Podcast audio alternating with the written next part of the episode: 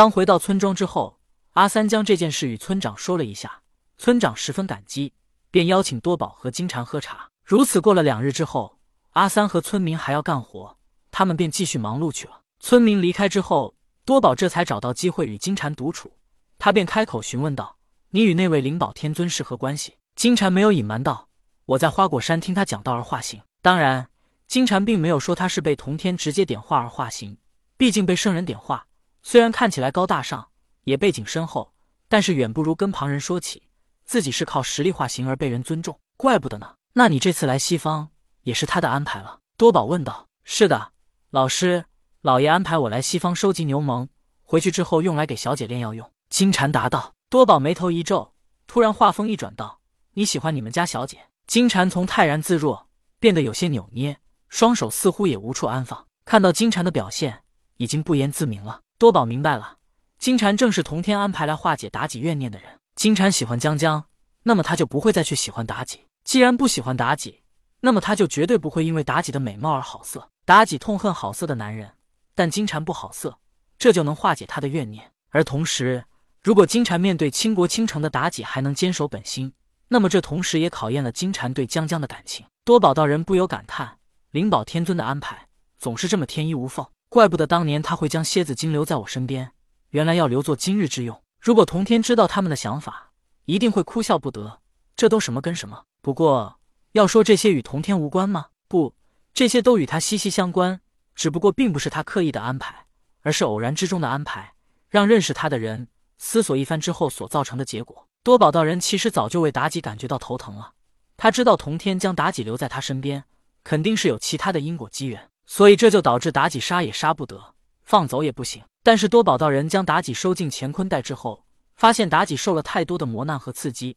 已经不像当初冀州后府大家闺秀一般的苏妲己，而是仿佛一个怨妇一般，在乾坤袋里要么大吼，要么就是骂起多宝道人。多宝道人恼怒，但他也没什么更好的办法，而且一不小心，他还被妲己折了那么一下。折了能怎么办？折了也是白折。不过现在同天安排金蝉来了，多宝感觉这就是同天安排的，为他解脱烦恼的。于是多宝道人跟金蝉说自己要修炼一会儿，便将意识沉入了乾坤袋里。多宝意识沉入乾坤袋之后，他的意识在乾坤袋内便凝聚出了身体。而妲己看到多宝道人，也不说话，直接拿些钱来折多宝。多宝不为所动，一挥手，将妲己蝎子精的身体击飞了出去。击飞妲己之后，多宝这才说道：“你如此愤愤不平，痛恨男人，还不是因为你不相信这世间有纯洁而不好色的男人？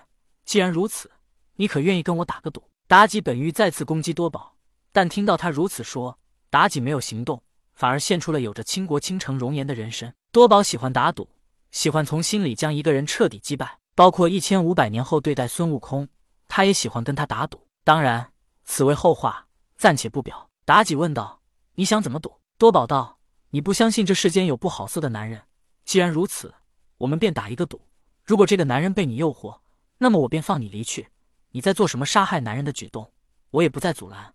但如果这个男人并不为你所动，那么你就要放下执念，从此安心修炼。妲己不屑的笑道：“世上真有不爱美色的男人吗？”这个赌赛我应下了。多宝笑道：“很好，那我们的赌赛这就开始了。但我还有一个问题，你是想让他不知道我们是在打赌，还是让我直接告诉他，这就是在考验他呢？”妲己想了一下，如果一个男人明知道在对他美色考验的时候依然好色，这就说明男人本性皆是如此，关乎生命时都要好色，那这杀了他们一点也不怨。但如果在不知道的情况下，他还以为真的遇到了爱情呢？如果他们真的觉得是爱情，妲己如何痛下杀手？于是妲己说道：“你可以告诉他，就是在考验他。”多宝道人点点头，意识回到了身体内。多宝道人张开眼睛，一脸笑容的望着金蝉道：“徒儿，你可知道灵宝天尊安排你来抓牛虻，仅仅是为了抓牛虻吗？”金蝉疑惑的问道：“不为了抓牛虻，难道还有别的事吗？”多宝道人说道：“